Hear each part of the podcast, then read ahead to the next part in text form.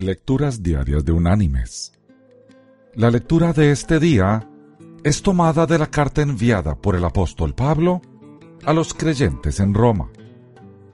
Allí en el capítulo 5 vamos a leer desde el versículo 3 hasta el versículo 5, que dice, Y no solo esto, sino que también nos gloriamos en las tribulaciones sabiendo que la tribulación produce paciencia, y la paciencia prueba, y la prueba esperanza, y la esperanza no nos defrauda, porque el amor de Dios ha sido derramado en nuestros corazones por el Espíritu Santo que nos fue dado.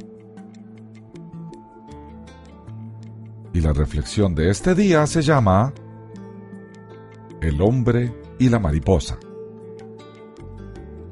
un hombre encontró un capullo de una mariposa y se lo llevó a casa para poder ver a la mariposa en el momento que saliera.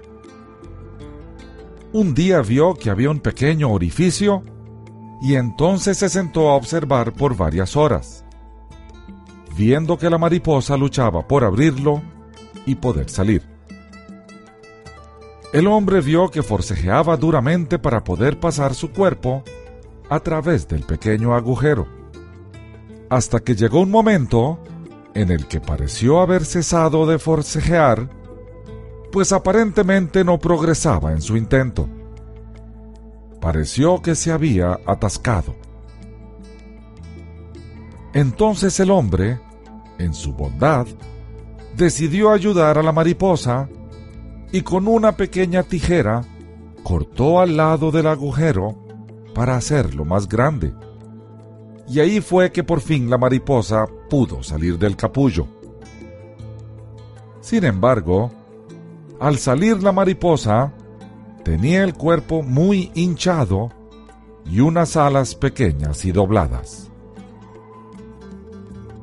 El hombre continuó observando, pues esperaba que en cualquier instante las alas se desdoblarían y crecerían lo suficiente para soportar al cuerpo el cual se contraería al reducir lo hinchado que estaba.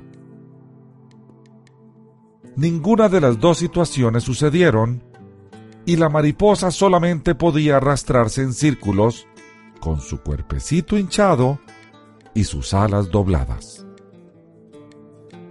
Nunca pudo llegar a volar.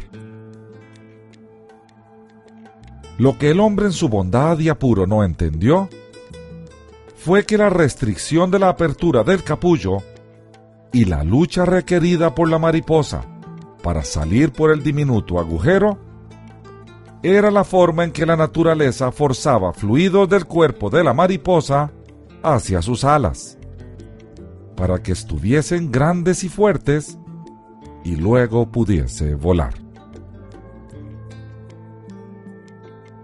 Mis queridos hermanos y amigos, la libertad y el volar solamente podrán llegar luego de la lucha. El hombre de la historia, al privar a la mariposa de la lucha, también la privó de su salud. Porque este principio es aplicable tanto para la mariposa como para nosotros. Toda lucha tiene un propósito produce fortaleza. Que Dios te bendiga